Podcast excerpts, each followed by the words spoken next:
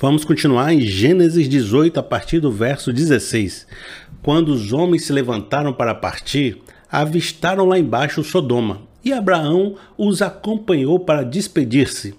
Então o Senhor disse: Esconderei de Abraão o que estou a fazer? Abraão será o pai de uma nação grande e poderosa, e por meio dele todas as nações da terra serão abençoadas, pois eu o escolhi para que ordene aos seus filhos e aos seus descendentes que se conservem no caminho do Senhor, fazendo o que é justo e direito, para que o Senhor faça vir a Abraão o que lhe havia prometido.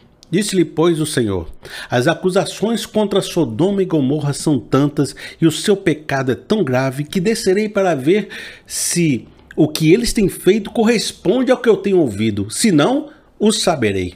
O que chama para minha atenção nesse texto é que agora Abraão está saindo da sua tenda, do seu universo pessoal, do seu cotidiano, das questões sobre herança, das questões sobre família, das questões sobre sua descendência, do seu filho, é Ismael, é, é Isaac, é Sara, é H, é a confusão, é o dia a dia, é o cordeiro, é o novilho.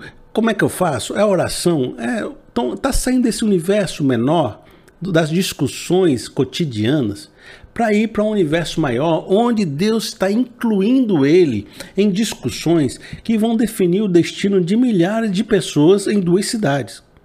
Veja, o cara começou um momento pequeno dentro da tenda, conversando com Deus sobre questões pessoais e agora estava sendo incluído nos ciclos de decisões sobre os destinos de nações, de mundos, de povos. E, de uma certa forma, Deus quer levar a gente também para fora do nosso universo pessoal, porque existem respostas, existem ações que só vão completar na nossa promessa e na nossa vida a partir do momento que eu começar a olhar a fé para além de mim, para além do meu universo pequeno. Talvez você chegou nesse vídeo aqui pensando assim: vou clicar nesse vídeo e vou ouvir uma palavra de Deus para mim para minha necessidade, para o meu desejo, para o meu desafio, para minha esposa, para minha família, para minhas questões, para meu para meu sustento, para os sonhos que eu tenho no meu trabalho, para os projetos que eu quero realizar, eu, eu, eu, eu. Deus me serve, Deus faz algo para mim, Deus me sustenta. Sempre pensando você como o centro da realização do que Deus quer fazer no mundo. E às vezes Deus sai da tua tenda e é para você seguir Deus lá para fora, porque Deus está dizendo: tem coisas que eu vou fazer nesse mundo maiores do que você.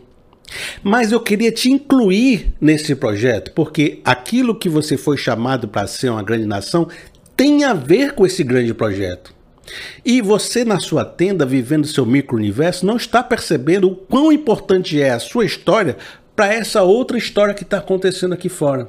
Então nós precisamos entender que às vezes Deus diz assim: você vai passar o dia todo na tenda. Deus dizendo, né? Deus dizendo assim: você vai passar o dia todo só pensando em você, só pensando nas suas questões, só pensando na sua promessa, só pensando nos seus desejos, só pensando nos, na, nas suas petições na sua angústia, na sua ansiedade, na sua, na sua noite sem dormir, só no seu pequeno universo, na sua dor no dedão do pé, na vaga da garagem que o carro não está mais podendo ficar, na, nesse universo cotidiano pequeno, da sua mãe que te perturba, do seu irmão que não tem emprego, só, só isso que você se importa. Tem coisa aqui fora que eu estou fazendo que as suas habilidades, as suas promessas, a sua vida podem ter a ver com isso e você vai começar a compreender que há muito mais na sua vida do que só esse universo cotidiano e que você estava de fora porque estava vivendo a sua tenda. Olha aqui, eu vou te dar um lugar nessa mesa de negociação e a gente vai começar a discutir coisas grandiosas e você vai perceber como você é importante para esse projeto grandioso que eu tenho aqui fora. Quando a gente segue Deus para fora da tenda, as nossas pequenas certezas, pequenos talentos, pequenos dons, pequenas percepções podem assumir uma dimensão muito maior e também a nossa própria compreensão de Deus se expande. Como é que Deus age no mundo? Como Ele está agindo? O que Ele quer que eu faça? Por que, que Ele quer que eu faça dessa forma? O que, que Ele está falando comigo? Essa percepção ampliada me dá muito mais profundidade no meu próprio chamado da minha própria existência. Por isso, quando Deus também sair do seu quarto, sair da sua tenda e disser assim: rapaz, vamos lá para fora comigo que eu quero te mostrar um negócio. Se você quiser ampliar sua fé, ampliar sua participação, ampliar sua relevância, meu conselho é que você siga Deus. Porque pode ser que Deus estiver andando contigo lá fora, ele vai dizer: rapaz, vou esconder as coisas que eu vou fazer de ti? Vou não, vou te contar. Deixa eu te contar o que está acontecendo no mundo. E quem sabe você não vai assumir um papel de protagonismo nessa história.